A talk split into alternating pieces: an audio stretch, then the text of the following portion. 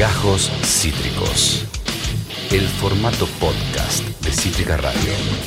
Claro que sí, por supuesto que sí, más vale que sí comienza tu programa favorito, predilecto, preferido, tía Maruca y todas esas cosas que decimos en la apertura, chiquis, claro, arranca nomás y va a meter derecho, derecho hasta las 13, es decir, desde el desayuno hasta el almuerzo. Sí, una épica jornada nos espera, le vamos a meter con de todo, chiquis, y para que vean cómo estamos de preparados, ha vuelto Jan Solerland de Reche, nuestro jefe técnico. Sí, que caigan bombas, que pase lo que tenga que pasar. Hoy está Jan Soler, eh, nuestro amado jefe técnico que ha vuelto. Eh, ¿Fiebre? ¿Cómo venís, Yancho? ¿Bien? ¿Ok? ¿Qué malestar te quedó? Tos. Bueno, hey, te digo negocio, ¿eh? Te digo, eh, yo... mm, Déjame la tos. Chimpum, Déjame la no tos. hay discusión. Sacame la pérdida de gusto y olfato. Esa sacámela. Porque comer es una parte troncal en mi vida. ¿Es importante a nivel macro? Seguramente. Seguramente no, pero, pero en mi micro, en mi micro, que es mi vida, comer es todo, básicamente todo. Y hay alguien que sabe de estos placeres también y la tiene clarísima. No, ya sé, usted no tiene idea de nada, doctor profesor, pero ella sí, y por eso ella es mi coequiper y no usted, boludo. ¿Entiende? Primero porque usted no nos recordamos ni el nombre, le decimos doctor profesor, y ella sabemos que es un artista internacional, es una personita especial, pero no le decimos personita especial, artista internacional, le decimos Tuti Ay, me gusta esta entrada. Y llegó Yancho, pipa, está tirando magia, está tirando magia. Mira cómo te, mira cómo Me te. recromié. Marilu me mira con cara de te cago a trompar, lo voy a echar a Ian y te voy a operar yo. No, No, Lu. no sabía Vos que hacías el- todo, Lu. Que el amarillo me cromeaba tanto. Sí, te recromea, amiga. Está bueno igual, ¿eh? verde. Bueno, Eh, Queda bien, parece que sos una cabeza flotante. sí, estoy rari. No, ja- no digas rari. Estás No, especial. No me es del todo cómodo. Especial suena mejor. toda cromeada, así que me voy a sacar esto. Momentos de desnudez, momentos de alto voltaje. Con permiso. De al. Eh, ¿Cómo, Yanchor? O apagamos el croma y a la mierda, ¿cómo la ves? ¿Querés que apagamos el croma por tu buzo? Porque es alto busito, además. Es una- No, un no, desperdicio que la gente no lo pueda. Pero tengo alta remera también. Bueno, también. Vos venís. Me parece que todo esto era una puesta en escena. Se- hay un tongo entre eh, la conductora y, y Jan Soler, porque la Se verdad cromea, se cromea todo acá. hicieron un super acting. ¿Para qué? Para que Tuti F pueda mostrar su tremenda remera. Describirle a la gente que nos está solamente escuchando, Tuti, qué tiene tu remera en el pechío. Eh, tiene una foto de Sí. Batman y Robin. Sí. ¿De quién? ¿De quién? No sabemos si son los originals. No si sabemos. están disfrazados. No sabemos. Si son una imitación. No está chequeado. Si son los originals, ¿cuál de todos los originals son? Hay muchos originals, es Sí. verdad. Pero el punto es que Batman y Robin están chapando. Qué en una foto en mi remera. lindo. Qué lindo, amiga. Qué sensual, qué hot. ¿eh? Qué hot. Oh, yeah, claro. Si esto hubiera pasado realmente en Batman, hoy quizás Batman no sería lo que es. ¿Sabes por qué? ¿Por qué? Porque hay dos hombres besándose y ¿sabías que bajaron a, Boys, a Buzz Lightyear? Lo vi, a- lo leí ayer. Como de 20 boludo. países. Porque había dos pibas besándose, Porque hay una, una escena de dos eh, muchachas que además no quiero spoilear nada, pero so- serían dibujitos animados, no lo tengo confirmado. Serían animaciones, no serían personas de verdad. Qué van de romper las pelotas, Esta ¿no? es la información que vengo manejando. Qué jede, boludo. Vamos a averiguar. Pero nada, dos dibujitos dándose un beso le parece a 20 países motivo para censurar la película. Bueno, Quizá también nos censuren a nosotros por esa remera, amiga. Quisiera decir que me sorprende, pero la verdad es que nada.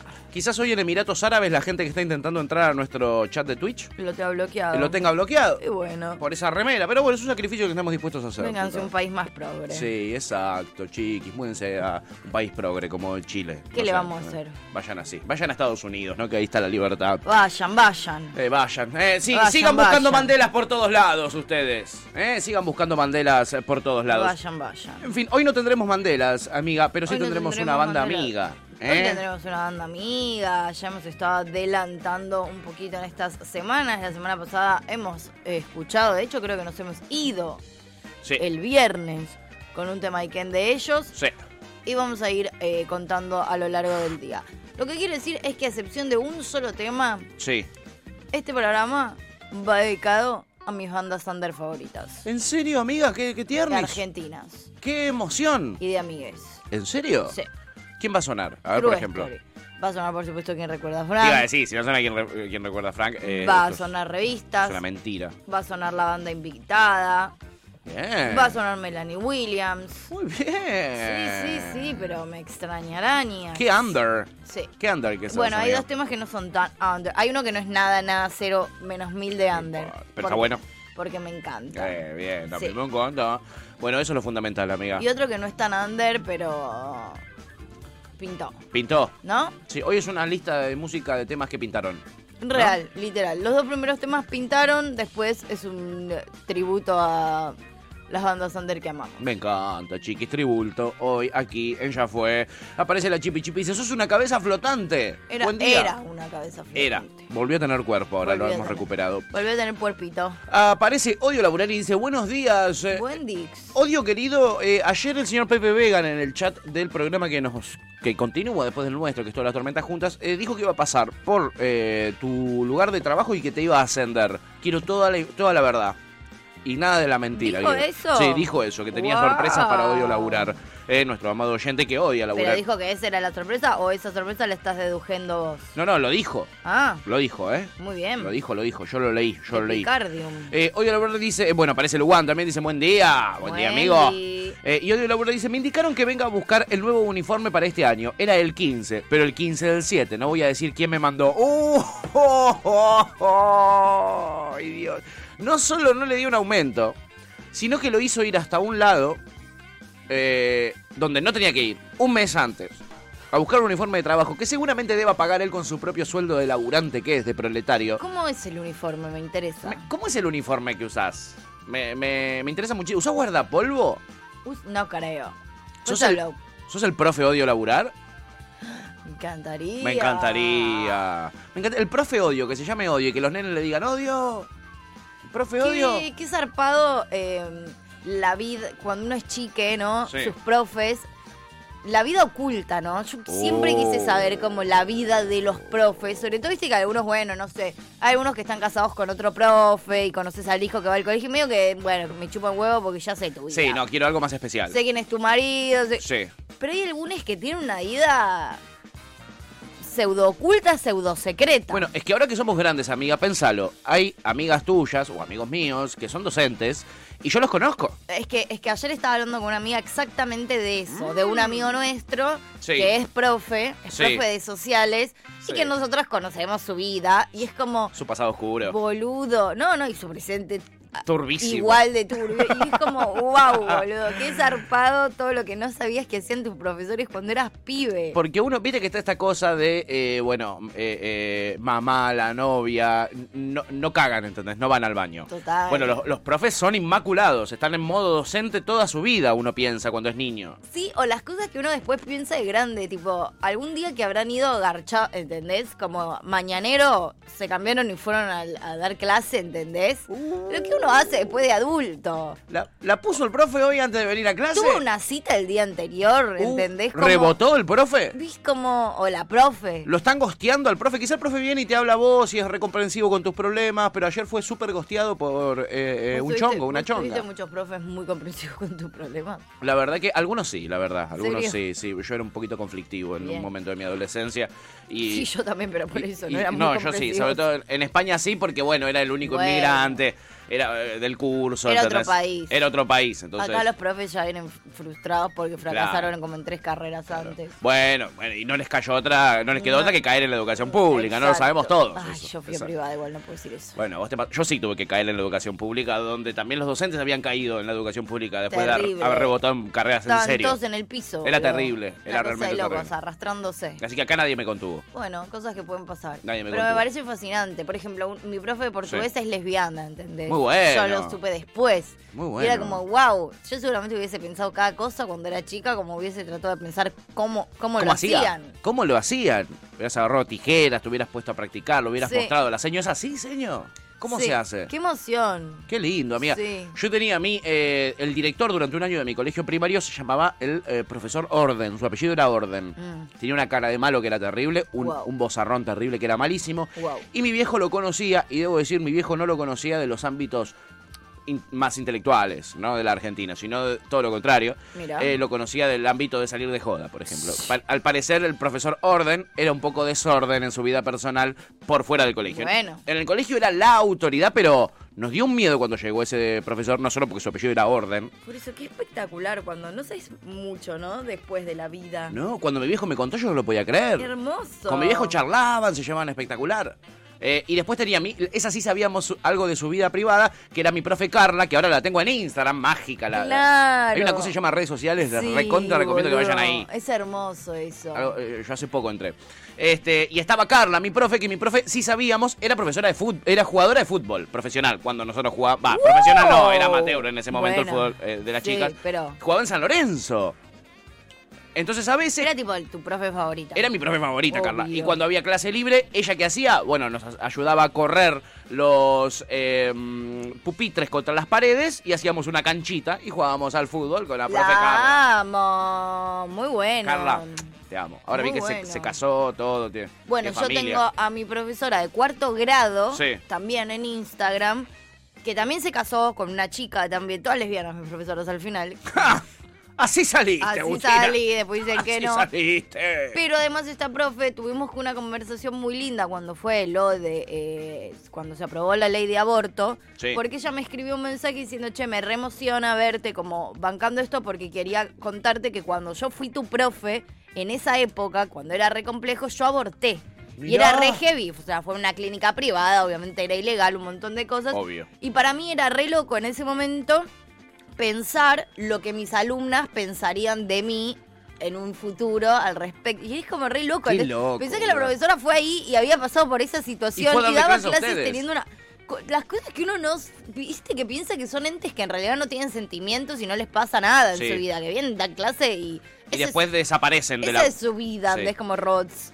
Y no, Sí. boludo, y van en un montón de contextos. Sí, tienen vidas, vidas privadas. Y es re loco, porque capaz cuando uno va a la secundaria después más o menos se da cuenta. Claro. Pero en la primaria vos eso no lo concebís. no, no, no. Son instituciones. Cada profe es una institución, Muy ¿entendés? loco eso, Ultra respetable. Y después te das Sí. cuenta que tenía unos mambos terribles, ¿no? Mal. qué la vida misma, chiquis, la vida Sí, Nisman, ¿eh? mal. La vida realmente Nisman. Eh, bueno, la gente se seguía eh, comunicando. Aparece, obviamente, nuestro amado Curter y dice: Buen día, mens y menas. Eh, todos los días trabajando en la radio y todavía no sabe eh, qué cromea y qué no, te dice Curter. Ya arrancó picante con un poco de verdad. Con un poco de verdad. Y Ian sale a defender, ¿eh? Ian le está haciendo así, así hace. O Mientras sea- yo leo esto, Ian hace así. Le quiero discutir igual, pero poco cierto es. Es que yo también lo hubiera discutido. Amarillo no cromea, dice Ian. El único, Claro. el único que se tira arriba de la granada de Tuti es Ian Solarlando Reyes. Gracias, Pichu. Nuestro jefe técnico. ¿eh? Dice, el amarillo no cromea. Lo que pasa es que tenemos luces amarillas y como las luces están amarillas, te cromea eso. Pero no cromea el amarillo. Toma pa' vos, Curter. A tu casa. ¡Uh, te puso la a tapa! tu casa. ¡Uh! Wow. Te repuso la tapa, man. Man, men. Eh, Kurt te pregunta si es tan biónica quien vamos a entrevistar en el día de hoy. No, porque que ya no está Baja internado. Era claro. nuestra primera opción. Era nuestra primera opción. Topo dice, Wendy, ahora que Wendy. volvió Ian, voy a hacer el esfuerzo de escuchar todo el programa, dice Topo. Eh, bueno, es una de las razones por la que vino. Es una de las razones por la que vino. ¿Qué pasa, Tuti? ¿Qué es esa cara? Que no me meta a mí, dice Ian. Ian hoy no Ian quiere no- conflictos, chiquis. Viene de tener fiebre, no quiere que lo metan en el medio de ninguna No le pelea. rompan las pelotas, no le rompan los huevos, no se pongan peleadores porque Ian va a discutir todo, boludo. No rompan las pelotas. Hoy Ian está de nuestro lado. Va a ser hoy nada más porque está pachucho. Así que cierren el orto. Empiecen a bardearnos a partir de mañana, que Ian quizás se prende con ustedes, sabemos que él a veces se divierte con eso, pero hoy, hoy está de nuestro lado. O sea, hoy no es el día, ¿eh? Caroleros. Eh, hoy Laburar dice que usa un ambo y un buzo con el logo del gobierno de la ciudad de Buenos Aires. ¿eh? Dice, hoy lo vi al señor Encina y estaba aniquilado.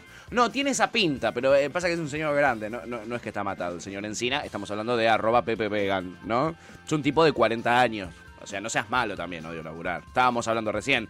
Eh, la gente a veces tiene una vida privada que uno desconoce. Absolutamente. ¿Entendés? Sí. Y lo mismo le pasa al señor Encina. Vos lo conocés como el señor Encina, y nosotros lo conocemos como Pepe Vegan. Exacto. Un señor que hace todos los días un chiste de ¿no? me la container. Y después fla- va ahí es jefe. Es muy flashero eso también. muy flashero. La vida de tus jefes. Los chistes que le gustan a tu jefe o los chistes que le gustan a tu profe. Quizás vos lo ves y decís, ay, qué tipo serio, y después va todo el día a la casa y está todo el día con los amigos, ay, no me la container. Bueno, mi papá. No me la conan el Bueno, bárbaro". mi papá es ese tipo. Oh, tu viejo, sí. ¿Entendés? Y dejo que hay gente que piensa que es la persona más seria del mundo, ¿viste? Político Es ahí. cierto, boludo, tu viejo es re así. Y vos lo ves en una cena y dices, Papá, por favor, te lo pido. Pepe, Pepe tiene un coeficiente intelectual elevadísimo al lado de los chistes de mi viejo, boludo. La puta madre.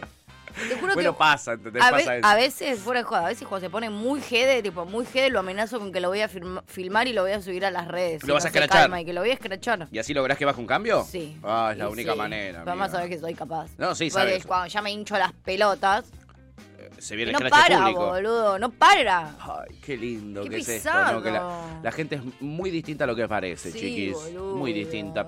Eh, hoy laburar dice, yo he visto profes salir del telo cerca de la escuela, o que venían con el pelo mojado los dos a cambio de, tu- de- en- en- a cambio de turno, dice, hashtag chimentos. Me encanta esta data, porque además Ay, tiene... yo no prestaba tanta atención a esas cosas. Qué boludaza. Es que en esa época no sabíamos este estereotipo que nos encanta, a nosotros que nos encanta. Hoy va a ser un programa de prejuicios y estereotipos. Guárdense gusta. esas dos palabras porque van a ser, tienen que ver con la consigna, tienen que ver con lo que vamos a ver en la I apertura. am ready. Tiene que ver con todo. Eh, a ver, pelo mojado, viniste del telo. Lo dijimos siempre. Sí. Dijimos siempre. Acá eh, a veces. eh, Yo no coincido igual con ese estereotipo, pero bueno. Vos no Yo coincidís. creo que hay una banda, demasiado exceso de gente que le gusta bañarse a la mañana. Pero es el disenso, amiga. Es O el disenso y yo daría mi vida porque vos puedas seguir pensando distinto a mí. Mi vida daría.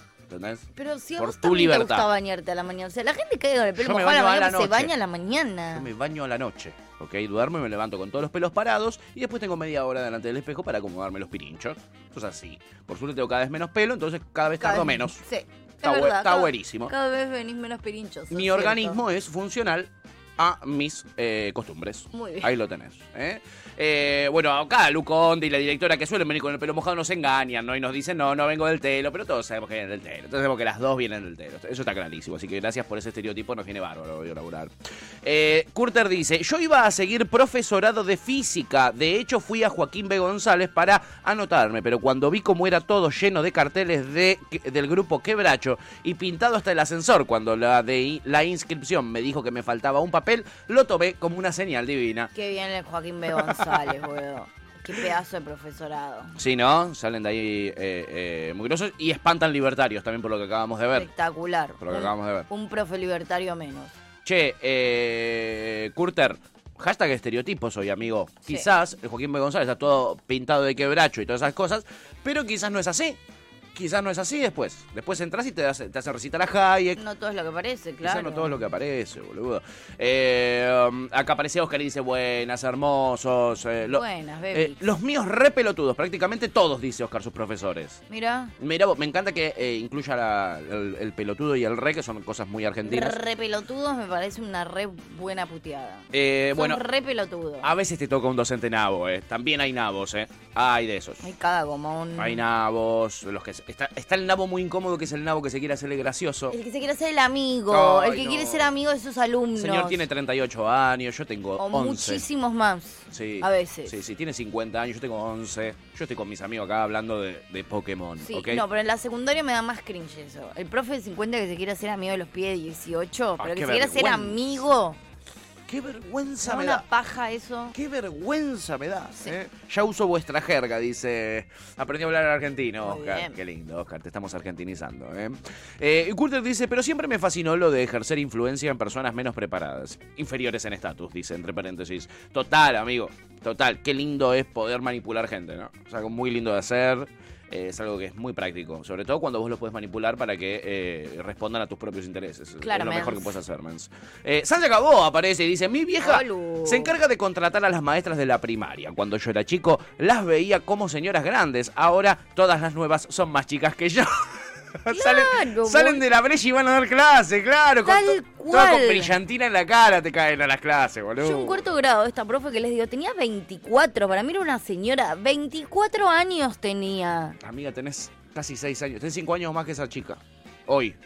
Y para mí era una adulta. eh, Una adulta adultísima. Hoy un pibe de 24 para mí es un pendejo. Para mí era mi vieja. Sí, claro, estaba la misma, al mismo nivel que tu madre, sí. Como que no había comparación. Estaba Sí, al mismo entiendo. nivel de autoridad y al mismo nivel de edad. Sí. Yo no, no, te- no entendía que mi mamá tenía 15 años más que esa piba. claro, claro. Para mí eran lo mismo, eran dos personas muy mayores a mí. Listo, Total. corta, era lo único que yo necesitaba saber. Pero no te pasaba en la primaria. O sea, maestras y padres para mí, no Sí. importa la edad, mismo rango. Misma y edad. después había otro rango que era directivos, abuelos, ¿entendés? Como, Sí, ya con nietos. Sí. Si eras Era- secretario o secretaria, director, directora, tenías nietos. Era Para mí. como, como otra cosa. Sí, te entiendo. Pero te había entiendo. dos edades posibles. Menos, dice Ian. Los nietos los tiene que dar él, claro. Él es el hijo de una directora de colegio. Ian, ponete Bueno. pilas, boludo. Bueno. Toda esta apertura para decírtelo, Ian. Esta apertura para decírtelo. Pero había, hay como, hay como menos rangos etarios cuando vos sos chico. Es Bueno. tipo adolescente. O sea, cuando vos sos muy chico, hay, hay como una edad adolescente muy joven, Sí, joven adolescente, ya edad padres, ya edad abuelos. Como, eso es todo. son tres, tres niveles que como hay no hay después. mucho más, ¿entendés? Bueno, ¿no te pasaba en la primaria? A mí me pasaba que iba a una primaria donde no teníamos secundaria. Entonces lo- los que habían terminado séptimo, Exacto. Quizá algunos tenían hermanitos que seguían en primaria, entonces venían para una fiesta del colegio y ya estaban en primer año, ¿entendés? En otro colegio. Y venían y para mí eran tipo de 25. Para, yo no encontraba mucha diferencia entre uno de 20 y uno de 13. Para mí ya eran enormes. Absolutamente. Gente grande eran. Por eso te digo, adolescente joven era lo mismo. Sí, el de era un 13, el de 20, 25 era... ve- No, 25 ya era tu padre. Sí, claro. Era medio loco eso. Era loco. Yo Qué veía, bueno. un, veía un pibito de 13 y para mí era un señor grande. Y hoy veo un pibito de 13 Total. y digo, vení que te hago el- preparo la leche. ¿Qué querés ver? ¿Querés ver pa- eh, paca paca? ¿Te muevo paca paca? Me ¿Qué querés ver? encanta. Estoy así en esa hora con Sí. un pibito de 13. Total. Bueno, Almendrula tiene 16. 15. Armendura tiene 15, 16, sí. Una locura, boludo. Una locura. Eh, Curter dice, eh, yo siempre los tenía en redes a mis profes. Por ahí es medio nerd, pero les llevaba facturas y muffins siempre. Y entablamos amistad. Mira, vos podés decirnos que bancás a mi ley, podés decirnos me escucho todos los días a Babi Checopar, podés decirnos lo que vos quieras. Pero, Chupa media. No. No, no. hay un límite, boludo. Nunca. Traga. Nunca chupa media. Olfa de la seño. Nunca chupa media alfa de la señora. Nunca, Nunca. nunca. Y menos que menos, orgulloso de serlo. Menos que menos. No, para mí ser medio olfa del profe va solamente y ni siquiera, pero ponele en profes tipo de, de materias artísticas. ¿entendés? La de, Tipo, el de plástica. Ah. ¿Entendés? Sí. Puedes tener muy buena onda y ser medio el olfa Sí. del de plástica, pero. Pero a vos te tiene que gustar dibujar mucho. No, no, no cualquiera es el olfa del Y profe hoy de medio plástica. que te tenés que dedicar a eso. Y hoy medio que te tenés que dedicar a eso. Si no, no cuenta. Sí, O total. hacerlo, digo. No, no te digo que seas pintor, porque No, no. tenés que comer. Pero, Pero te quiero ver en la feria vendiendo tus dibujos. sí, o por lo menos en tu Con casa carbón. dibujando bastante seguido, por lo menos haciendo un tallercito de arte plástica. Exacto. Como, como changa, aunque sea, lo tenés que tener hoy. Sí. ¿O no? Sí. Para que se justifique tu tragada de medias. Porque no se hace eso. O como cable a tierra mínimo. Mínimo, mínimo, tu, tu momento para despejar te pones a dibujar. Exacto. Chipi dice tapa, tapita, tapón. ¿eh? Bueno. Sí, que es lo que les hicimos en la apertura. Toma, tapa. ¿eh? Eh, Topo dice, después de casi siete años eh, de haber empezado a trabajar en el rubro, yo casi que no soporto al 90% del personal docente y no docente de las escuelas. Pero me parece, Topo, Entonces te aferrás a las niñes. con, con- con todo el amor que, que te tenemos justamente y que ya te vamos conociendo, amigo, con el tiempo, me parece que si a vos te sacamos de la escuela y te ponemos en un supermercado, te va a pasar lo mismo. Con el 90% de las personas las vas a odiar y las vas a querer pisar con el auto. Si te sacamos del supermercado y te ponemos en una delegación pública, te va a pasar lo mismo. En general, Sí. si te sacamos del colegio y te ponemos en el mundo... ¿No será que el problema sos vos? Uy, mira qué preguntita. Eso es algo que yo me empecé a preguntar hace un tiempo, porque me pasaba un poco que lo mismo. Me caía mal toda la gente todo el tiempo en todos lados. Yo lo asumí eso ya. Y dije, che, Sí. ¿son todos unos idiotas? ¿O estaría yo siendo el problema? Y todavía Total. no tengo la respuesta, pero creo que bot ve. Eh, Creo que vos ves toda la vida, amiga. Toda la vida. Eh, bueno, pará, no sé si toda la vida, porque Toda la la gente vida, es bastante toda la idiota vida. también. Bueno, bueno. Pero vos tenés una cierta predilección por enojarte con los idiotas. No, es una cosa que te pasa. Ah. Cosa que te pasa. Uno tiene que. Es un- la vida es un proceso de autoconocimiento, donde No, uno va conociendo a 100, quienes al odia y a 100. quien no. Sí, a casi todo el mundo. ¿O no? Bueno, yo eh, pude asumir eso. No es que y la a gente me veces cae odio mal. a la gente que amo, imagínate. Imagín- Hay gente que amo que la re odio. Esto es así. Total. La re odio. La odio más que a gente que, que- que- que no la amo. No, no sé si tanto, pero sí. Sí, que no. Pero por ahí. Que no. Eh, Topo dice, en especial a la gente de primaria, nefasto, dice, dice Topo. ¿Por qué?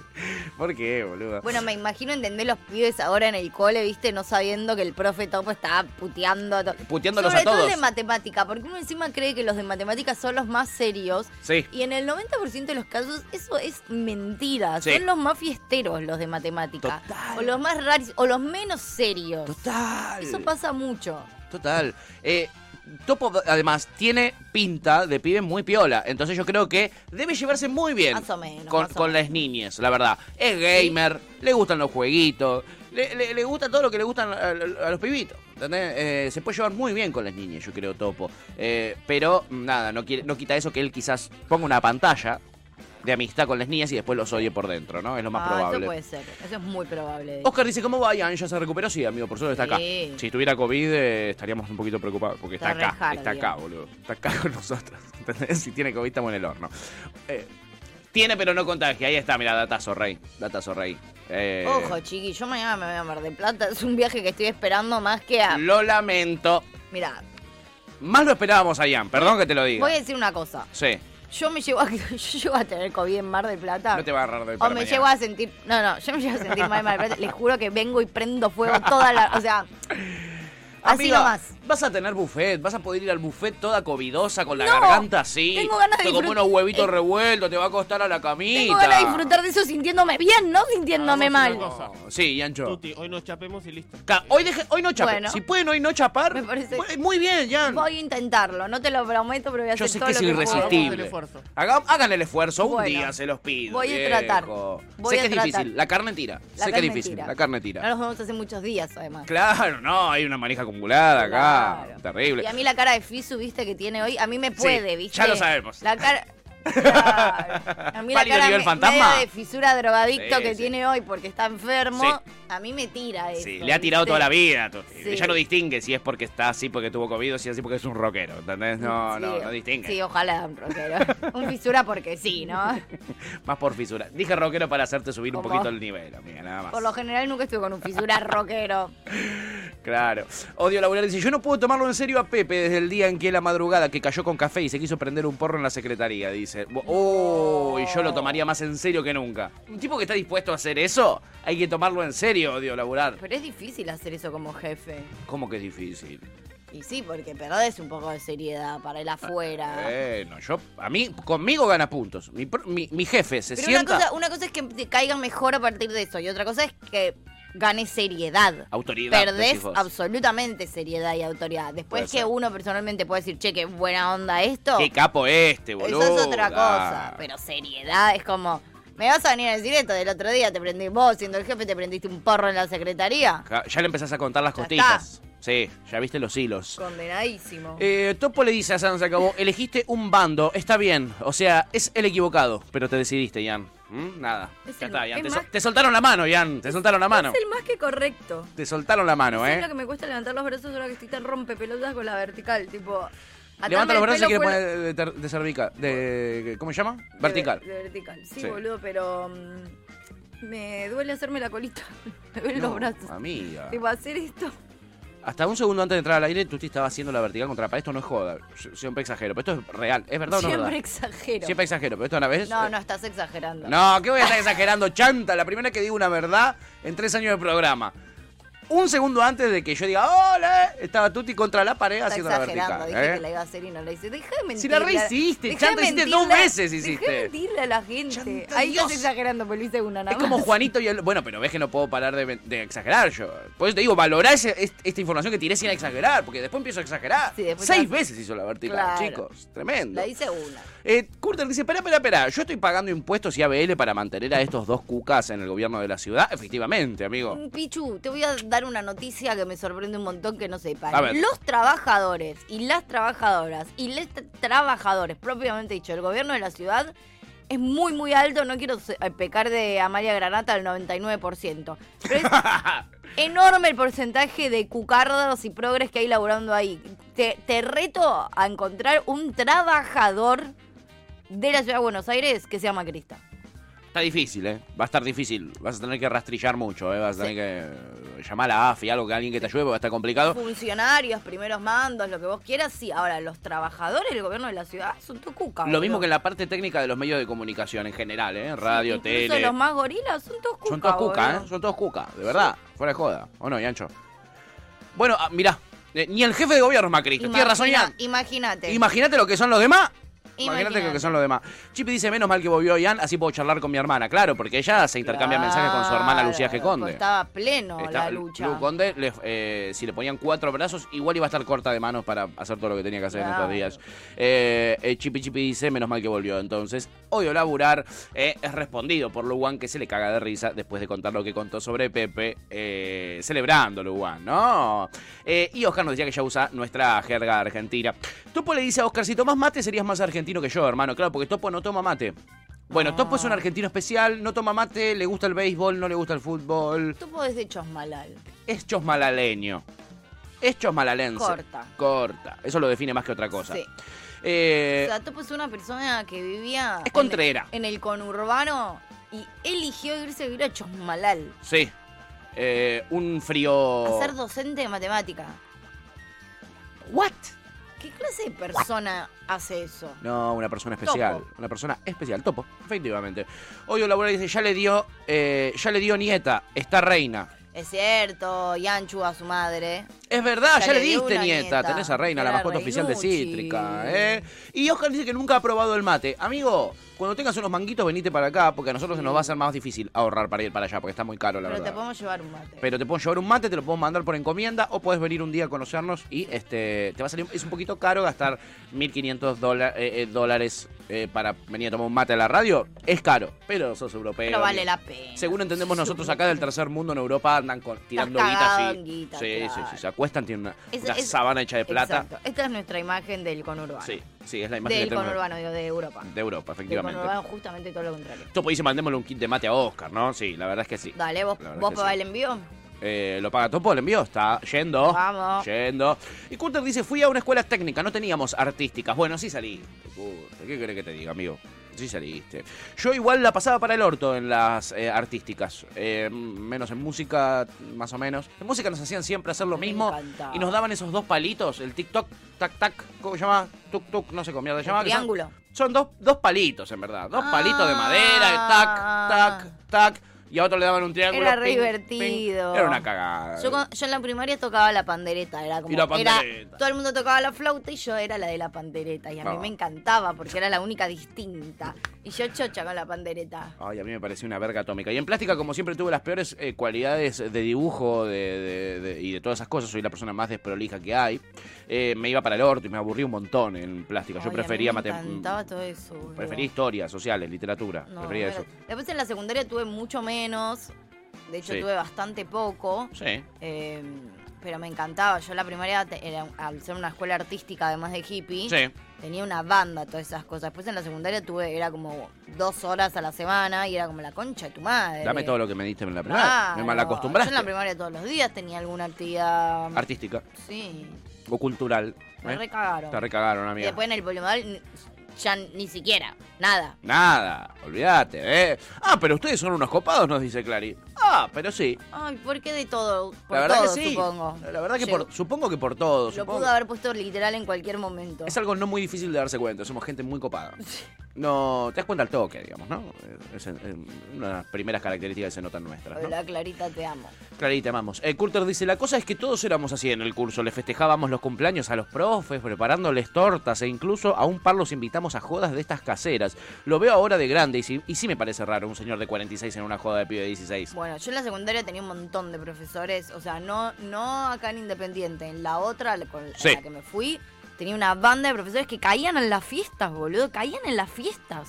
Rarísimo. O sea, los invitaban, ¿no? Obvio, pero digo, lleva capaz a fiestas, ahí sí, de los pibes más grandes, Sí. de los del último año, y vi a profesores ranchando ahí fumando porro con los pibes. ¿Qué?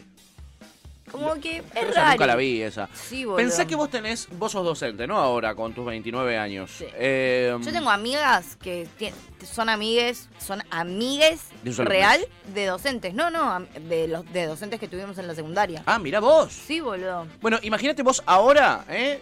Te invitan. Este fin de semana se una fiesta los pibitos del curso tercer año de secundaria que, que- que vos sos docente, ¿no? Vos tenés 29. Sí. Eh, son pibitos de 14 años, ponele. Bajo ningún punto de vista iría a una fiesta con pibes de 14 años, pero ni en pe. Igual pensá, ahí tenían está. 18 los pibes. Bueno. Bueno, capaz eran profes de. Por eso, para mí todavía era gente grande, pero ponele que eran profes de 35, Sí. 34, Sí. 30 incluso, Ponele, capaz. Sí. Y eh, iban a, a fiestas de pibes de 18. Capaz 20, ponele que había algún exalumno. Ponele. Raro, sospechoso. Para mí rarísimo. Raro y pero bueno, sospechoso, las dos cosas a la vez. pintaban moralina. Ari Mancini nos cuenta, en la secundaria mi profesor de historia una vuelta nos dijo que éramos un envase vacío y que no teníamos futuro. Un fenómeno porque la verdad les cantó la justa. Me encanta. Les cantó la justa. Estoy. Yo sería ese tipo. Es, Yo esa. también. Yo también. Miren, pibis, estoy acá, la verdad, pienso que van a ser todos unos fracasados en la vida porque este país es inviable, el mundo se está cayendo a pedazos. Está todo perdido. Y ustedes tienen bastante cara de pelotudos. Pero. Sobre la- todo vos, Mariano. Pero la verdad que me pagan por hacer esto, así que. Vamos a leer ¿Qué quieren hacer hoy, El lobo chicos? estepario. ¿Qué quieren hacer? ¿Eh? ¿No me trajeron comida? ¿No me trajeron nada? ¿Quieren aprobar o no quieren aprobar? Así, así, en esos términos. Así sería el ¿Alguno de comienzo de mi clase. hacer brownies? ¿Alguno de ustedes sabe hacer brownie? Y si le pueden poner este, mire, tengo estas florcitas, estas hojitas acá, esto va en la manteca. Meter unos brownies mañana. En la manteca, no lo mezclen así nomás porque reprobado. Nos vemos en marzo, eh. Nos vemos en marzo. Con la manteca, porque si no se pierde todo el THC, ¿les toca enseñar todo? ¿Acaso? Así serían los primeros cinco minutos de mi clase. Así arranca la semana con el profe Patorre. ¿Cómo la ves, amiga?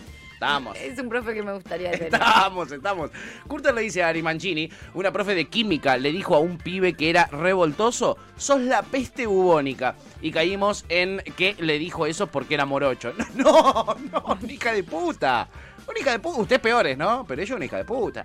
Eh, Sansa Cabo dice, mi sueño de quinto grado de la primaria era de las nenas de Sandro. Tenía todo el armario forrado con collage de recorte de revista del gitano. Mi sueño, perdón, no mi sueño. ¿Te imaginas a Ian soñando con tener ser una de las nenas de Sandro? Digo, está bien, Ian, son sueños, boludo. Son sueños, los sueños, sueños son. Los sueños, sueños, Los son. sueños, Oh, sueños yo he soñado cada cosa. No olvidaste. Yo mejor no les cuento las cosas que sueño. No. Eh, nada, eh, me encantaría una profe fanática de Sandro. Una profe que no pueda contener su fanatismo por un artista. Sería terrible. Bueno, yo te le he contado, tuve profe fanáticas de los Beatles Es verdad, amiga. Es un buen fanatismo. y una profe fanática de los Simpsons que nos hacía mirar los Simpsons y hacer trabajos prácticos de los Simpsons. Genia, genia esa profe. ¿eh? Esas profes sí. Pero Eh, de Sandro ya medio rari. eh, Chipi acaba de citar una textual tuya que al parecer fue levantada por la revista Paparazzi. A ver. Y es, eh, me duele hacerme la colita. Eh, que es lo que dijiste vos. Y fue- ya fue levantado por varios medios. Tuti, vos tenés que estar muy atenta, la verdad. Ay, yo también. Ahora que nos escucha cada vez más gente, Qué tenés que estar muy atenta. claro, me regalé. Te regalaste Me solita. regalé. Yo no lo quise decir en el momento porque dije, ah, van a venir con el pato. Me regalé, me regalé, me Eh, regalé. crecé, pato, crecé. No, ¿Eh? no, me regalé. Te regalaste, amiga, te regalaste. No me di cuenta, pero ahora que lo dicen me regalé. Me regalé, sí, sí. sí, sí. Así que ya están todos los medios, chicos. Ya están Está todos los medios. Eh, Oye, Laura dice, la verdad es que yo era re macrista hasta que asumió el propio Macri. Una especie de, de Esmeralda Mitre, dice Odio Laura. Claro, claro. Eh, le pasó a mucha gente eso. Soy macrista hasta que lo veo gobernar. Bueno, había un chiste muy gracioso que si vos cuando te hiciste kirchnerista, eh, cuando ganó Macri. Cuando ganó Macri. Eh, mucha gente. Mucha gente. Mucha gente. Luego dice, son cucas y de la uva. Sí, efectivamente. Todos los docentes. Son todos, ¿eh? Nos zafa uno. Eh, um, eh, um, y eh, Lu Conde le dice, "Pen- pensaba lo mismo, dice, con respecto a lo que había dicho Chipi, de menos mal que volvió Llanos y pueden conversar en privado. Eh, tienen sus propias ter- tertulias. Lucon Dix. Clary nos dice, les amo. Y dice, red flag. Nosotros más. Profe, ¿qué, has- ¿qué haces en la fiesta? Red flag. Total. Mal, ¿qué total. haces en la fiesta? ¿Qué haces en la fiesta de los pibites? Déjalos en paz. Qué cosa rara. Topo dice el profe era Fernando Niembro. Total, boludo, total. Ahora lo vamos a ver en la apertura, ¿eh? Ahora lo vamos a ver. Ahora prepárense, tenemos una apertura eh, con de todo que ya va a arrancar, ¿eh?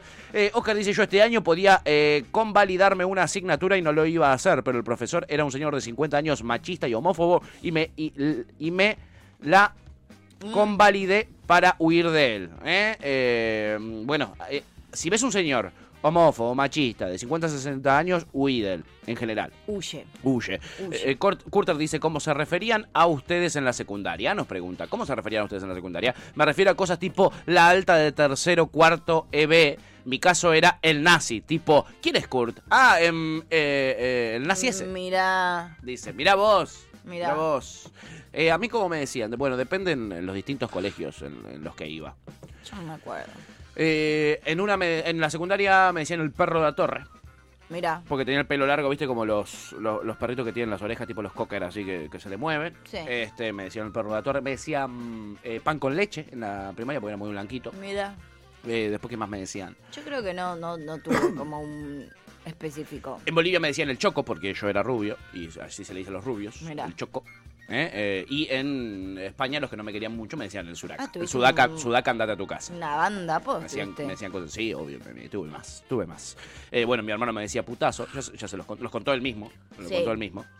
Eh, dice, soy jurío, ¿eh? Eh, soy jurío, me, ofe- me ofendía, dice. Eh, eh, y después dice a él, y no entiendo, la verdad, estoy, estoy medio mareado No, hoy, ¿eh? sí, Perdón. hoy está raro igual. Hoy ¿eh? laburar dice, literalmente nos arruinó a los que trabajamos en el gobierno de la Ciudad de Buenos Aires. No me quiero imaginar a los demás. Claro, boludo. Imagínate. Por lo menos pudiste sostener un laburo vos durante el macrismo. Sí. Oscar dice, eh, me cuadra llamarte nazi, pero prefiero llamarte fascista o no llamarte, le dice Oscar a Curta. Muy Bien. bien, la cosa Corta. sana. Bien, ya lo tiene pensado. Muy corta. Esa conclusión ya la tuvo, sí, ¿eh? muy, muy corta. En fin, chiquis, hablando de educación, de estigmas sobre los profesores, estereotipos, Me hablando de educación, Sí. eh, sabemos que hay un tema muy importante en el ámbito educativo que está ¿no? tendencia, ¿eh? Dios, no paran. No paran, Ya amiga. No paran con el lenguaje inclusivo y la supuesta prohibición que no es prohibición. Pesados, hace casi una semana ya. Sí, estamos bastante podridos de esto, pero no deja de tener repercusión en los medios. Y Soledad Acuña, la ministra de Educación de la Ciudad de Buenos Aires, eh, ayer se refirió ante, bueno, la catarata de denuncias, amparos que se presentaron en contra de esta medida rara, que es una prohibición, pero sin ser prohibición, etcétera. Ella siguió explicando ayer en el eh, Twitch, eh, este, este canal de Twitch loco que tienen los del Pro, eh, los jóvenes del Pro, Mira. que tienen menos viewers que nosotros en Twitch. re- real, real, true story, eso es mucho. Eh, Hay que tener hay menos que tener menos viewers que nosotros. La verdad, le sacamos un 500, 400%. Y mm, habló de cómo se puede incluir. Que no hace falta incluir desde el lenguaje. Hay otras maneras de incluir. Mira, te lo- Diciendo los jóvenes, Claro, por ejemplo. hablando en masculino. Es manera de incluir, obviamente. A ver, la escuchamos. A ver, Sole, ¿qué nos cuenta? Llego a leer que dicen que la regulación va en contra de la ley de identidad de género y, y que los que si hay identidades distintas que no se pueden nombrar como espera, despacito Tiene un bebé en como la, él o como ella la falda. eh, que tiene que ser respetada y yo digo que sí que efectivamente y precisamente por eso es que estamos dando todas las orientaciones a los docentes con estas guías para jardín para primaria y para, secundaria para poder hacerlo para poder incluir las diversidades sin necesidad de tergiversar el idioma. Porque no es cierto que solamente incluyo si digo ella. Digo, puedo incluir con las Sí, sí. actitudes, con los gestos, claro. con los diálogos que dispare, con la voz que les doy para opinar y para sentir. Entonces, Bueno, es eso, mentira. entonces. No es verdad que la, ley- eh, la resolución estaba en contra de la ley de identidad de género. Todo lo ¿Cómo sí? contrario. No, es todo lo contrario. No sé si todo lo contrario. Justo, Justo todo, lo con- contrario. no la veo, la No. verdad, todo lo contrario. No, igual eh, digo, como que a priori uno la escucha y dice, bueno, bárbaro, ¿no? Ponele. Buen discurso. A- sí, a priori no es tan extraño. Punto número uno, sabemos quién es Soledad Acuña, entonces no le creo, no te nada, creo nada. Nada, Sole. Y punto número dos, eh, en función de no creerte nada, mostrar cuáles son esas guías. Que sean públicas, compartir las guías a los docentes que están planteando. ¿Cómo proponen ustedes eh, esta, esta modificación? O sea, en esto, ¿hay otras maneras en las actitudes, darle voz a sus... bueno, ¿cómo- ¿Cómo? ¿Cuál es la manera? Encontrame, encontrame una manera, per- perrita malvada. No, no, supuestamente la encontraron, ¿no? Encontrame una manera. Mostrame la manera que encontraste. Pero no proponen nada en el. Pero lo ellos que- dicen que tienen una guía y que están eh, capacitando a los profesores en este plan. Bueno, ¿cuál es esa guía? Me ¿Cómo están- lo, cuál, es, o sea, ¿Cuál es esta vía? Me están remareando, loco. No entiendo nada, Soledad Acuña. Bueno, por suerte ayer estuvo en un lugar muy bueno. Yo te voy a decir el nombre y me vas a decir, claro, este es un lugar de primera para el debate, es un lugar de primera para la discusión política. Es el ciclo Democracia y Desarrollo de Clarín. Del grupo Clarín, que desarrollas eh, eh, una vez al año, ¿ok? Allí estuvo después Soledad Acuña y habló de qué? De populismo educativo. Bien, ¿Quieres escucharla? quiero. A verlo. Lord. ¿Qué pasa en la escuela? ¿Cómo ¿Qué pasa en la garantizamos escuela? que aprendan? ¿Cómo garantizamos que aprendan? El segundo gran problema, eh, y, y yo digo, suelo decir las cosas como bastante brutas, pero Y son la Educación. tiene que ver con el populismo educativo, ¿no? Cuando empezamos a hacer que la inclusión eh, eh, vaya empujando de a poco la exigencia. Cuando dijimos todos tienen que estar adentro y para que todos estén adentro, flexibilicemos, no evaluemos, no miremos, que todos estén.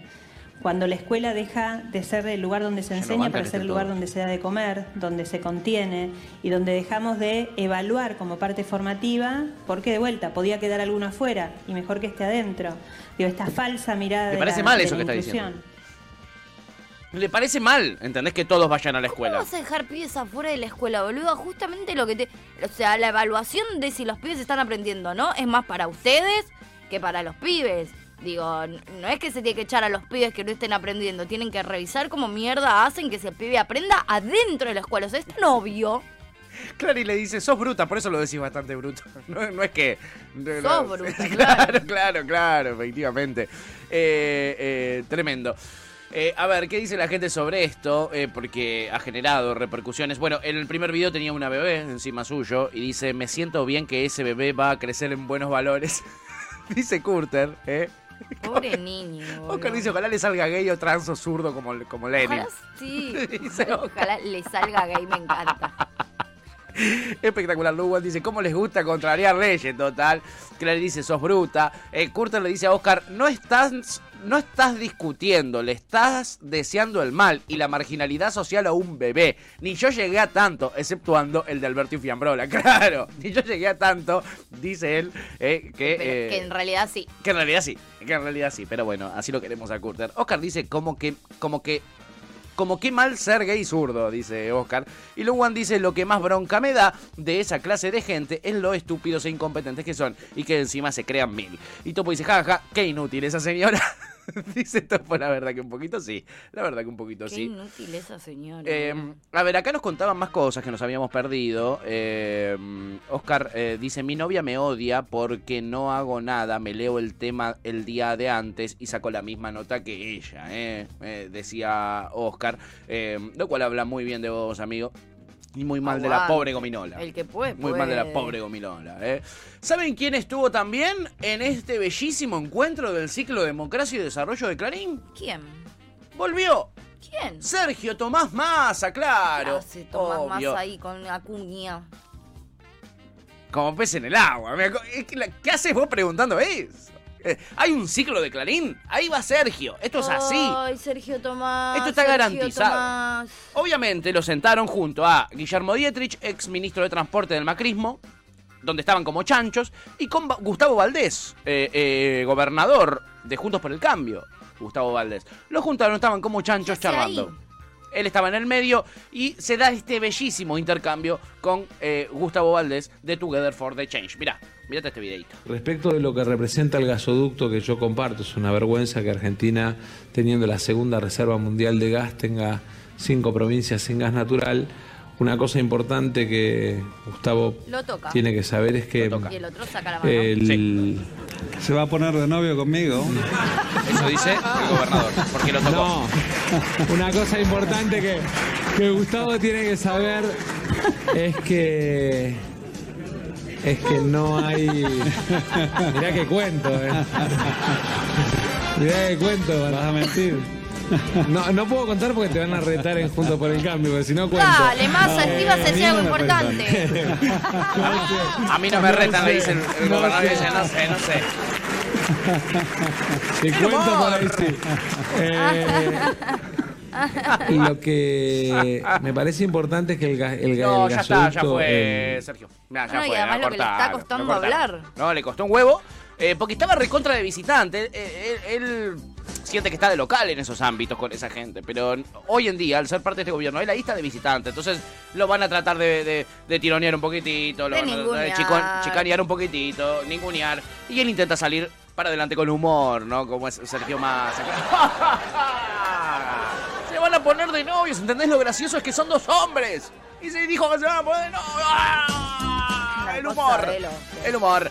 Bueno, ahí estaba eh, Sergio Massa haciendo migas eh, con la derecha nacional en este epicentro derechístico que es el grupo Clarín.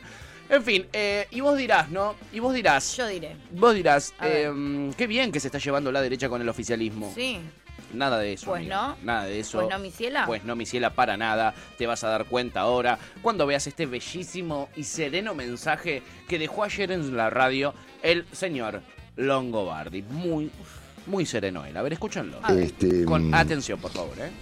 Obviamente que el 2001 fue eso, una manera de dirimir un conflicto, repito, bastante parecido al que había, eh, al que hay hoy en Argentina. Casi prácticamente igual, es decir, eh, coaliciones este, eh, eh, enredadas en conflictos internos muy severos, Sí. con graves problemas de liderazgos en ambos sectores de la política, Sí. con este, una situación económica explosiva, Ajá. etcétera, etcétera, etcétera. Sí. Entonces, ¿qué hay que hacer acá? ¿Qué hay que ¿No es cierto? ¿Qué? A ver, a ver. Eh, ¿Qué? ante la disyuntiva de sentarse a mirar el, el choque de planetas Sí. o eh, impulsar un, un colapso para dirimir un conflicto. Yo personalmente creo que ha llegado la hora de que el Parlamento tome cartas en el asunto. ¿eh? ¿Bajo qué procedimiento? Bueno, no sé, presumo que hay varios, ¿no es cierto? Para empezar a conversar, este, creando alguna clase de grupo ¿eh? entre oficialistas y opositores que advierta que arriba de este barco completamente a la deriva, ¿eh? y hasta puede ser peor que a la deriva, ¿no es cierto? ¿Eh? Porque una cosa es la deriva, que es muy mala, y otra cosa es que sea ¿Querés un peor que la deriva. ¿Eh? Si miramos el tema Irán-Venezuela. Eh, y tome cartas en el asunto. ¿Cómo? ¿Cómo? Fuera de la señora Kirchner y fuera del presidente Fernández. Es decir, que finalmente el Parlamento se ponga las pilas y procure designar a un jefe de gabinete con respaldo parlamentario que se haga cargo de semejante catástrofe. Sí, eh, si no Que la Corte diga quién va que el- que, saque que a el Congreso saque al presidente y la vicepresidenta, que fueron votados en democracia legítimamente y llegaron ahí con la mayoría de los votos, que lo saque el Congreso y que decidan en el Congreso una persona, él llamó jefe de gabinete, o sea, alguien que coordine a todos los gabinetes. Ah, yo no entendí la parte de sacar a Alberto y Cristina. Sí, lo dijo, por fuera de Alberto y Sí, Cristina. pero entendí, o sea, pero no entendí que él se refería a sacarlos. Entendí que Sí. fuera de la decisión de Alberto y Cristina, elijan, el, el Congreso elija jefe de gabinete. No, no, no, no, no, no, no, no tiene sentido porque es un jefe de gabinete que después tiene que coordinar con el Poder Ejecutivo, el presidente, ¿entendés? No, no tiene sentido. Lo que él está proponiendo es una medida eh, que sea la siguiente, ¿no? Esta catástrofe es tan grande que al presidente y a la vicepresidenta hay que correrlos y el Congreso, como Poder Legislativo, tiene que designar una persona que se haga cargo de llevar este desastre hasta las próximas elecciones. Mucho Perú. Eso es lo que dice el señor, ¿no? Que, bueno, ahora trabaja en CNN, quizás se confundió la constitución peruana con la nuestra. Claro. Es muy probable que eso le haya Y sucedido. bueno, fue noticia todo este último tiempo, te puede pasar. Muy sereno, muy sereno. Sí, ya, ya se animan a todo. Ya se animan a todo. Y si no, mira acá a nuestro amigo Pablo Rossi, que anda en una parecida también. A verlo, a verlo, Pablito. El presidente está en condiciones intelectuales, psicológicas y políticas de seguir al frente del timón hasta 2023? Sí, La cara, la cara. no, no está en condiciones, evidentemente, para Pablo Rossi.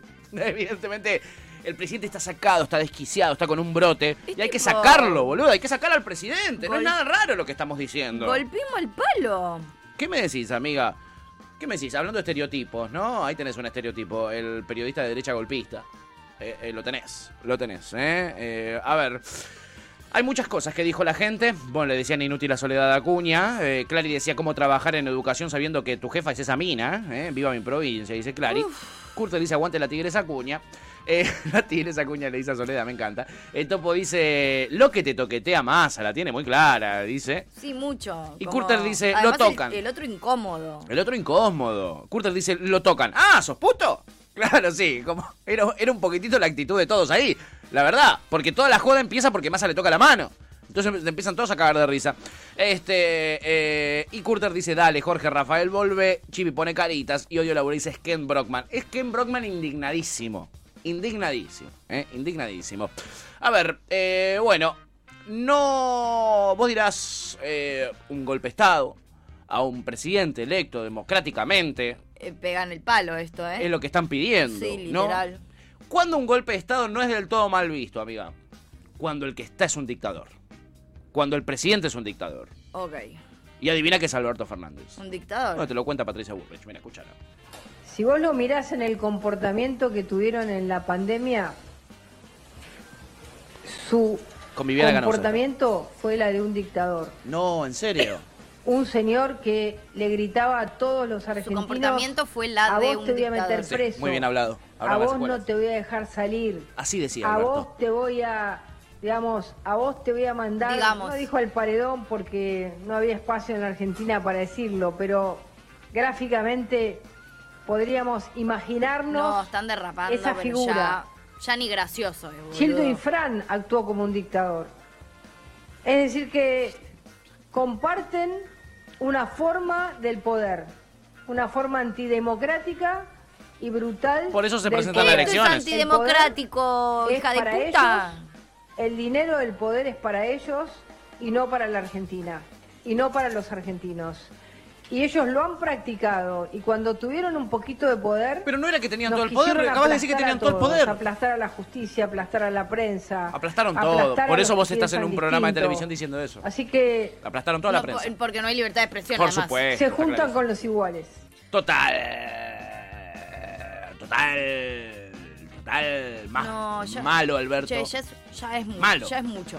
Malo y golpista. Bueno, es, es un montón. es la posverdad, ¿no? Sí, ya, ni me hace reír de lo mucho que me parece. Vengo yo y te hablo de algo que vos viviste, pero te le cuento una realidad completamente distinta y, y vos tenés que creerme, Vos ¿entendés? no vas a poder salir.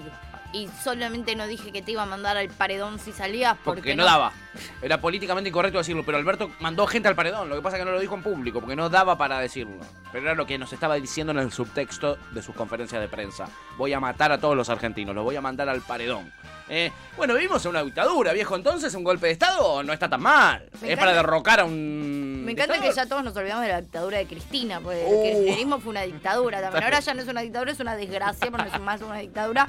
Ahora pasó Alberto a ser la dictadura. Menos Macri, na- nadie, todos son dictadores, Hermoso, la verdad, lo de la Pato, ¿eh? hermoso lo de la Pato Bullrich, que me vi ayer yo la entrevista completa y en la entrevista también en un momento agarra, viste que está todo este tema del avión, ¿no? El avión iraní, venezolano, kurdo, Bueno, eh, recién Longobardi mapuche. mandó algo sobre eso también. Exacto. Eh, Lon- Longobardi llega a la conclusión de que hay que voltear al presidente porque llegó este avión eh, venezolano-iraní, mapuche. Porque pueden entrar terroristas así como así, ya no hay control. No hay control, hay que voltear al presidente, no nos queda otra. Chicos, nos están poniendo contra la espalda de la pared, hay que voltear al presidente. ¿Es eso o que vengan iraníes a tirarnos bombas? Claro, ¿qué quieren que nos gobierne? ¿La Ayatollah Yamenei? No, chiquis. No, chiquis, eso es Argentina. ¿El Kama Sutra? ¿El Kama Sutra? No, tampoco. Que saquemos la constitución y pongamos el Kama Sutra. El Kama Sutra es indio, chiquis. Aprendan un poco de cultura. Se Eh, lo pido. pero- Después no gobiernan dictadores por su culpa. Me interesa.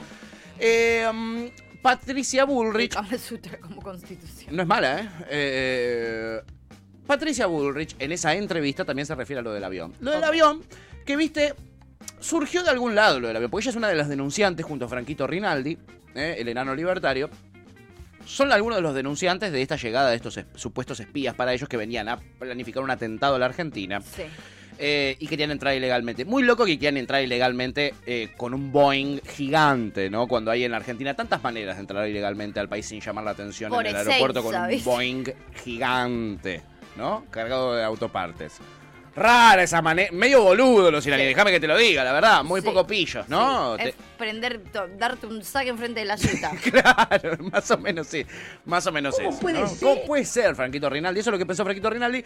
Pero vos te das cuenta que todo esto está ahumado, eh, armado por los servicios de inteligencia y ahumado también porque es puro humo. Eh, hay muchos servicios de inteligencia metidos en esta cuestión que son los que anunciaron a ¿Por, por qué se enteraron primero legisladores de Juntos por el Cambio? Porque fueron los servicios de inteligencia, sobre todo los servicios de inteligencia que heredaron este contacto con los Estados Unidos, con la CIA, con el FBI, que es la parte de Estiuso de la AFI. Es la parte que comandó Estiuso durante mucho tiempo y que hoy sigue digitando eh, eh, Estiuso desde los Estados Unidos. Esa es la parte que le filtra a la oposición que estaba este avión que supuestamente tenía sospechas encima, porque no tiene ni pedido de captura el avión, tiene sospechas por la empresa a la que pertenecía antes el avión, Mira. ¿ok?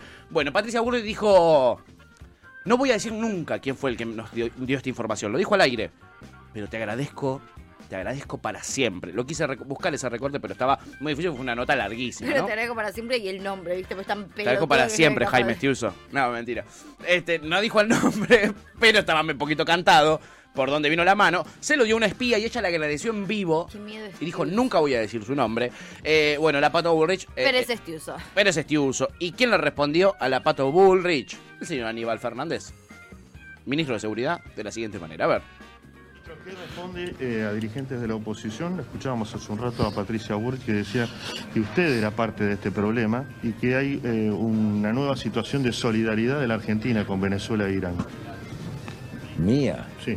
¿Y cuál es la solidaridad si lo que hicimos fue hacer todas las averiguaciones pertinentes, todos los análisis pertinentes, la denuncia como corresponde este, y, y esperando que, que resuelva la justicia? Lo que pasa es que esta mujer es como el mate cocido, llena pero no engorda, dice cualquier cosa, eh, pero nada con sustento, no, no le vamos a sacar nada. Eh, a ver, vamos, la conocemos de toda la vida, ¿no? Este, arrancaste en Montonero, terminaste en el nacionalsocialismo, este, no tenés mucho para explicar. Le dijo nazi a cara de perro también, sí, Aníbal Fernández, Tugo, ¿eh? Tugo, Tugo le anda diciendo nazi a los dirigentes de la oposición, sí. Arrancaste en Montonero, terminaste en el nacional, nacionalsocialismo, ¿qué podemos esperar de esta chica? Dice Aníbal Fernández, que le dice mate cocido. Igual digamos. Llena pero no engorda. Digamos todo. Sí. En Montoneros estuvo como espía infiltrada. En Montoneros no estuvo por ideología propia, no es que era montonera Patricia Bullrich. Era una hija de remil puta que estaba ahí vendiendo compañeros. Pues si no parece como que la piba era re peroncha y re progre y re montonera y que,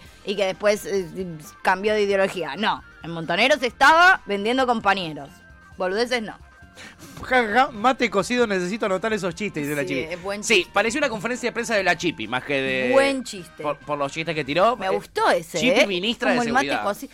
Yo no tomo mate cocido, entonces como que no lo puedo comprobar, ¿entendés? Pero es real el mate cocido llena pero no engorda. Es real, es real, amiga. Es real. Muy bien. ¿eh? Eh, Curter dice, pregunta, ¿en Argentina no existe el, eh, la moción de censura como en España? O sea, que en el Congreso voten destituir al presidente y voten otro interino hasta las próximas elecciones. Eh, sí, amigo, pero lo que pasa es que acá no eh, va a tener eh, asidero eso. En el Congreso no te van a votar voltear un presidente, porque acá tenemos una historia eh, muy fuerte en cuanto a derechos humanos, en cuanto a permitir o no dictaduras, en cuanto a vo- voltear Yo creo que gobiernos. incluso muchos de los macristas no harían algo La, semejante. la gran mayoría de los macristas no harían esto, amiga. La gran mayoría de los Milei macristas nada no más haría esto. Milei Bullrich, ponele. Ni, ni Ritondo se anima, imagínate lo que te digo. Ni Ritondo se animaría, Se a- a, animaría destituir al, al presidente. Sí, sí. No, porque tenemos una tradición muy importante nosotros. Hemos sufrido mucho y hemos, la verdad, eh, eh, eh, reivindicado. Los eh, radicales, que son una banda ahora en el Congreso. Ni en pedo ni te en votan, pedo eh, te votan, presidente. ni- pero ni en pedo. Imagínate, no lo voltearon a Macri con el desastre que hizo, después de anunciar que iba, sin pasar por el Congreso, a pedir un préstamo de 46 mil millones de dólares, en verdad 54 mil millones de dólares al FMI sin pasar por el Congreso. ¿Vos te pensás eh, que lo van a voltear a Alberto Fernández? No. ¿Por qué? ¿Porque llegó un avión? Porque llegó un avión que no sabemos de, de dónde carajo vino.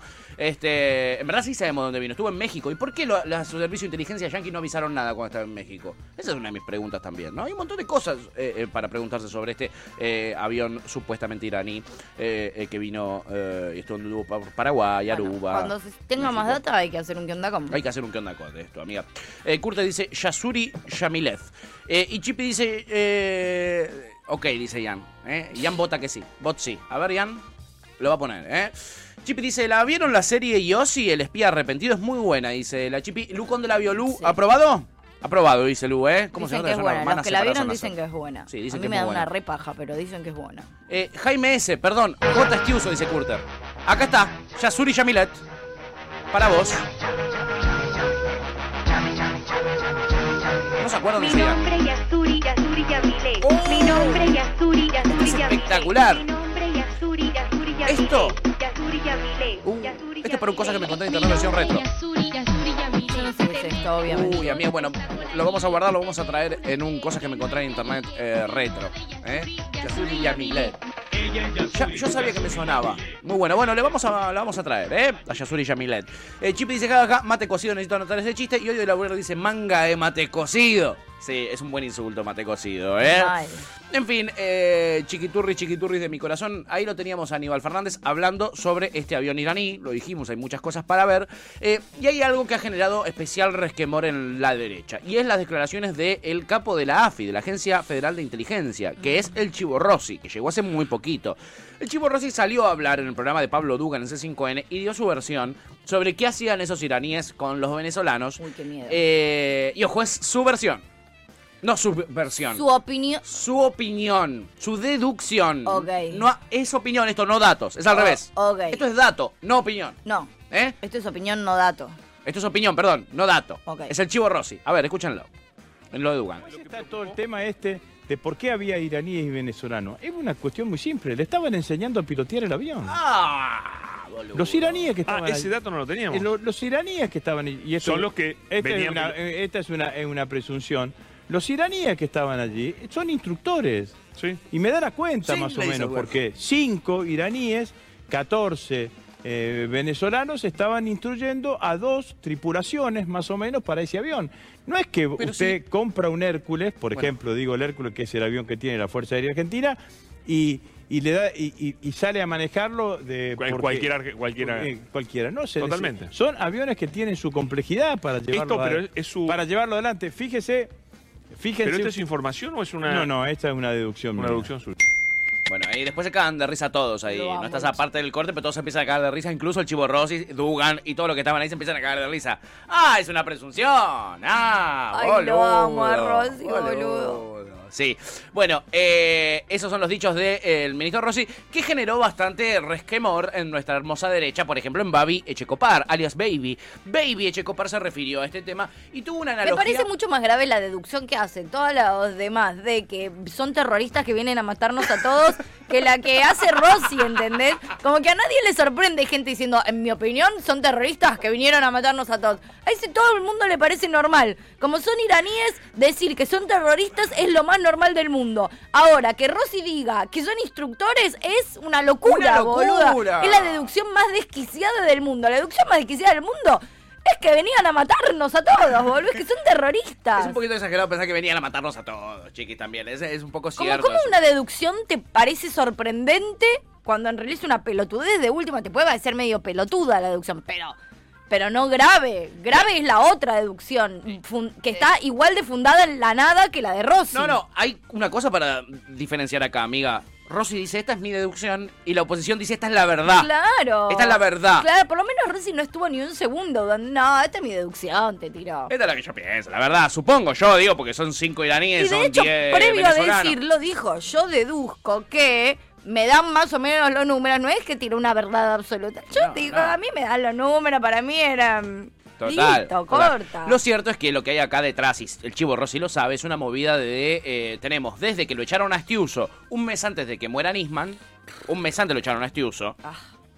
Desde ahí tenemos dos AFIS en la Argentina. La que eh, eh, es responde al gobierno nacional, sea quien sea que esté en el gobierno, y la otra que la maneja Estiuso y la manejan los servicios de inteligencia estadounidenses. Esto se sabe, esto es así, Y no hay esto se dice discusión. en el documental de Nisman, a pleno. Mira, bueno, ahí lo tenés entonces. ¿eh? Eh, eh, eso está claro. Esto lo. Mira, yo no me lo voy al documental de Lima, pero esto se sabe que es así, chiquis. Esto se sabe que es así, como se sabe que toda la causa AMIA está redactada por testigos que en verdad son servicios de inteligencia y no hay una sola prueba para decir que fueron los iraníes. La única prueba que tenemos es que fue Tejeldín, por ejemplo, el que puso la camioneta para hacer explotar la, la, AMIA. Te- Tejeldín no es iraní. No es iraní. ¿Y con quién tenía vínculos Tejeldín? ¿Con quién hablaba Tejeldín? Con los eh, agentes de la AFI y ex militares durante la última dictadura militar que trabajan en el ala de Estiuso. Entonces, ahí vos tenés para, para, para agarrar la cuestión. El Chivo Rossi sabe eso también, sabe eso, pero es una pelea muy jodida para darla. El que sí quiere dar pelea al Chivo Rossi, sobre todo una pelea dialéctica y enseñando y poniendo un ejemplo maravilloso, es el señor Babi Baby Echecopar, No. que se refirió a los dichos del Chivo Rossi y dijo lo siguiente, mira. Ay, el ángel de la nena no medianoche. puede ser tan cara. Esto es lo mismo, Rossi. Lo mismo, Yo te voy a explicar. Se va a ahogar. ¿Es casado, Rossi? No, estaba de novio con la hija de él. Que vos tengas una novia. ¿Con quién está novio? Y vos llegás un día de hacer estas cosas que haces. Y yo estoy desnudo arriba de tu novia, lo doy en la cama. Y vos decís, ¿qué estás haciendo? Te la estás culeando.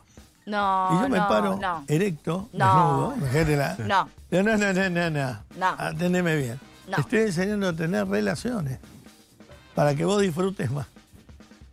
¿Y vos qué decís, Rosy? Ah, perdón, me equivoqué. ¿Y vos pretendés que nosotros digamos lo mismo de vos? Que somos tan pelotudos que le están enseñando a pilotear. En vuelo. ¿Por qué no renunciás y te las tomas Rosario y te dejas de romper los huevos? Así, sereno, Babi Echecopar, poniendo un ejemplo muy contemporáneo, muy moderno. Eh, Odio Laboral dice, si Lo vienen que- a matarnos a todos, Messi, ¿eh? Dice. No, igual sí. Qué horror, No, baby, y cada desnudo. segundo que pasa más, boludo. Qué horror, baby, desnudo, dice Odio Ay, Laburar. chiqui, Ay, lo que sí. necesito el fin de largo no tiene Me mata que use la palabra erecto, hablando de él desnudo. Me, me destruye, me hace muchísimo daño, la verdad. Pero además hasta el fin, hasta el remate yo no entendía para dónde era rarísimo todo. Rarísimo, todo lo que estaba diciendo. Rarísimo. Bueno, se quejaba del Chivo Rossi diciendo que, eh, nada, eran instructores de vuelo. Los Ahora, de todos los que dicen que eran terroristas, nadie se Nada. sorprende. Nada, nada de nada. Eso es re normal de decir. Sí, eh, eh, eso es muy normal. Normal para Babi Checopar y normal para otro tipo de periodistas eh, que insólitamente, a pesar de que tienen causas de corrupción en su contra, siguen en los medios de comunicación. Y los han vuelto a traer. Volvió en formas de fichas el señor Fernando Niembro. El otro día me pasó, este fin de semana, que entro a Twitter y veo que era tendencia Niembro. Digo, ¿qué habrá pasado ahora con Niembro? Qué Le- raro. Le, descubrieron, primero dije vivo y después dije le descubrieron otra causa de corrupción. Eh, y entro a ver y no, eran los hinchas de Unión y de Santa Fe que estaban jugando el clásico santafesino, Unión y Colón, el clásico santafesino, y lo pusieron a relatar, a comentar al señor Niembro. Y los dos hinchas de Unión y de Colón Estaban estaban recontramente de acuerdo diciendo no puede estar este tipo, es una vergüenza, sus comentarios, bla, bla, bla, bla. Ayer le dieron otro partido a Fernando Niembro. Y en ese partido hizo este bellísimo y Comentario. polemiquísimo comentario. Mira. Muchachos del bar, no se enamoren, por favor. Hagan jugar el partido rápido. Fue clarita la jugada. Termínenla ya en Ezeiza, ¿sí? Ezeiza está el bar. No sé si se aburren, quieren participar, qué sé yo, ¿viste? Es clarita la jugada, terminémosla con eso. Ojo que soy defensor del VAR a muerte yo, ¿eh? El VAR es necesario en el fútbol argentino. Sacaba Damián Pérez. El problema es que cre- creer que es una chica de 17 años, ¿viste? ¡Op! ¡Op! Le dicen los compañeros. ¡Op! No entendí la analogía igual, ¿me la querés explicar? ¿O, te Esto es así. o es una vergüenza explicarlo? No, No, lo no, es una vergüenza lo que pasó. Más vergüenza que lo que dijo Niembro no vamos a tener. No entendí explicar. No, Esto explícamelo. Él dice, los del bar, por cualquier pelotudez ahora te paran el partido cinco minutos para chequear. No había tanto para chequear, dice él, no se enamoren de chequear el bar, Ok. ¿entendés? Porque, Era una jugada clara. porque era una jugada clara, no se enamoren. No hacía falta. Es lo mismo que una nena de 17 años, ¿entendés? No se enamoren de la nena de 17 años. Te puede gustar la nena de 17 años, pero no te enamores, ¿entendés? No, es para enamorarse una nena de 17 años, muy chiquita. O No, sea, chiquis. ¿entendés? Es para algo más carnal una Sí, nena de está 17 pe- años. está- hoy está peor que nunca. O sea, hoy está in- imposible lo que está pasando en el Tranqui, amiga, tranqui, porque Niembro salió a aclarar después. Le escribieron de Olé y le dijeron, ¿qué pensás, Niembro? Bueno, y lo dice esta nota de. Dice, Olé se comunicó con el periodista para pedirle un descargo. Y esto fue lo que dijo Niembro. No tengo la menor idea de lo que están diciendo. Uno se puede enamorar de una chica de 17 años. ¿Cuál es el problema? No es menor de edad. Si se puede votar a los 16, dice. No tengo ningún comentario para hacer. Dijo, menos mal que salió a aclarar Niembro, porque en una yo ya pensé que... Pensé cosas, boludo. Pensé cualquiera en una. Menos mal que salió a aclarar, boludo.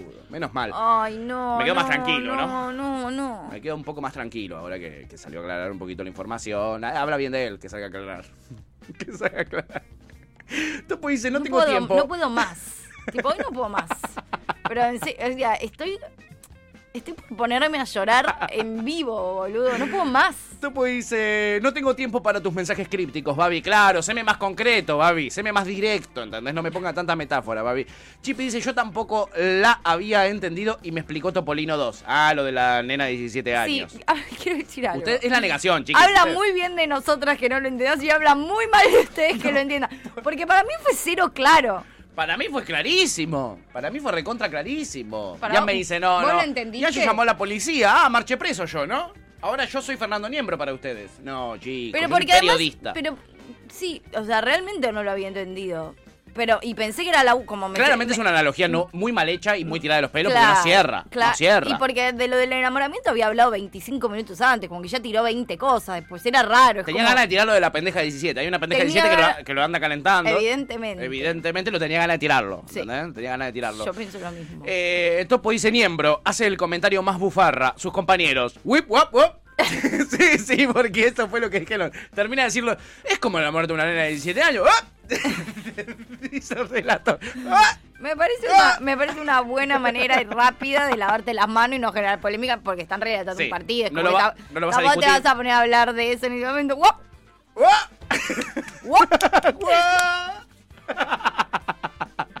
Espectacular, boludo. Espectacular, Ganchor.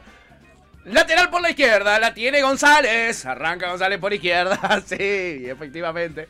Eh, bueno, por suerte el miembro salió a aclarar y todo, bueno, todo bajo un cambio ahí. Eh, mm, eh, ¿Sabes qué?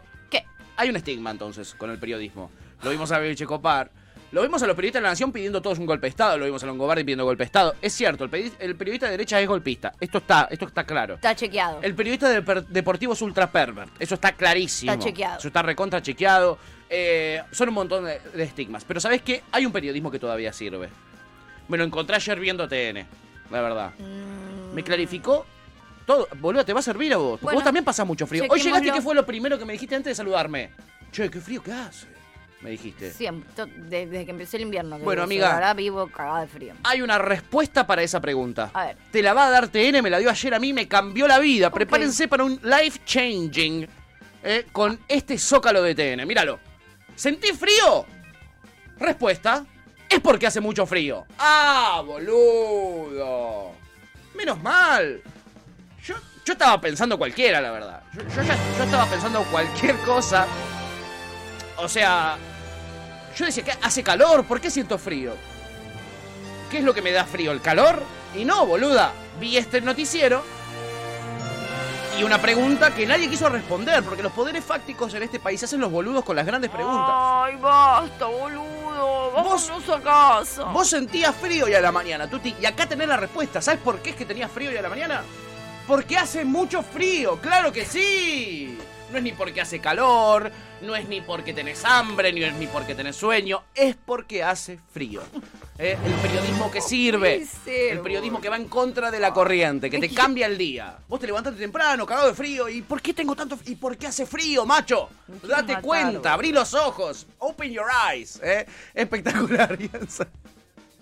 Te salió medio tigresa cuña, me dice Yanchor. Eso, y si te gorrearon, como dice la, la tigresa. Mi país. mi La locomotora, país. la locomotora. La locomotora, no tigresa, tenés razón. Eh, Chipi dice mi país, mi país. Eh, la gente se caga de risa, obviamente, acá. Eh, Topo dice el Congreso. Incluyamos los jóvenes más 15, más 16 en la vida ciudadana a través del voto. Niembro, ¿que las cojamos? Wow. Yo dije, Wow. Es un poco así la secuencia de los hechos. Lugan se caga de risa y dice, ay Dios, cada día tengo menos dudas que vivimos en un capítulo de The Office. Total. Oja- total. ojalá. Ojalá Parkour. vivimos en un capítulo de The Office. Falta Alberto Por lo, diciendo menos, parkour. por lo menos sería gracioso, Ay, boludo. boludo. Bueno, como verán, chiquis, hemos repasado un montón de estigmas, un montón de estereotipos. Está Tevi de vuelta en las cámaras. Está Tevi de vuelta en. El que está pasando por atrás de ese zócalo que veíamos era Tevi. No, en la cámara. No, no, es Luconde, mira. Luconde tirando magia. En fin, como verán, hemos repasado un montón de estereotipos en esta apertura. Muy bien. ¿No? Un montón de estereotipos y claramente esa es la consigna del día de hoy. ¿eh? Hashtag estereotipos, hashtag eh, estigmas. ¿eh? Vamos a ir por ese lado. Es una. Había una buena canción de Sí. La Murga Prisioneros del Delirio, oriunda de Saranda City, Sí. eh, que hablaba justamente tipo de los estereotipos. Era como una canción muy divertida, que justamente hablaba de eso, y era tipo, si tenés un chino seguramente apagás las heladeras de noche, como cosas así. Eso. Es la única que me acuerdo porque me causó gracia, pero era Es que como toda una canción de ese tipo de cosas. Sí, es que están estos estigmas, existen y hoy los vamos a volcar acá, como que por ejemplo el taxista es facho. Mentira, hay un montón de taxistas eh, eh, eh, que no son fachos, chiquis.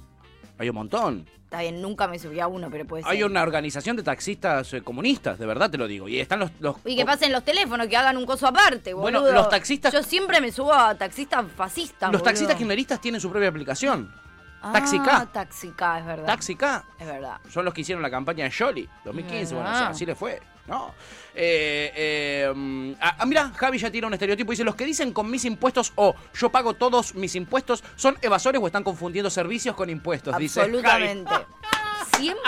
100% de acuerdo. Total, amigo, total. Algo están evadiendo o se están confundiendo 100% impuestos así, con, con la factura de la luz o del gas. Tan ¿eh? eso que duele. Ahí tenés. Bueno, los, los doble fileros, uno piensa que un doble filero es, un- es una persona mala, una persona que se caga en vos, que piensa que sus problemas son más importantes que los tuyos. Pero eso no está, es un estereotipo confirmado. Es una este- estima confirmado.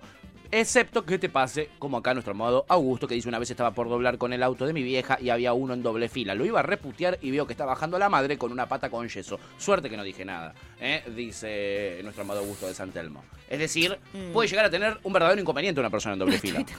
Igual. Si tiene la madre con yeso, boludo, que vaya a un lado donde que lo pueden chocar en doble fila, ¿entendés? No es, no está bien igual. Ese estereotipo es un estereotipo igual, amigo. Para él, Es raro, boludo. Además eso, es peligroso también, digo.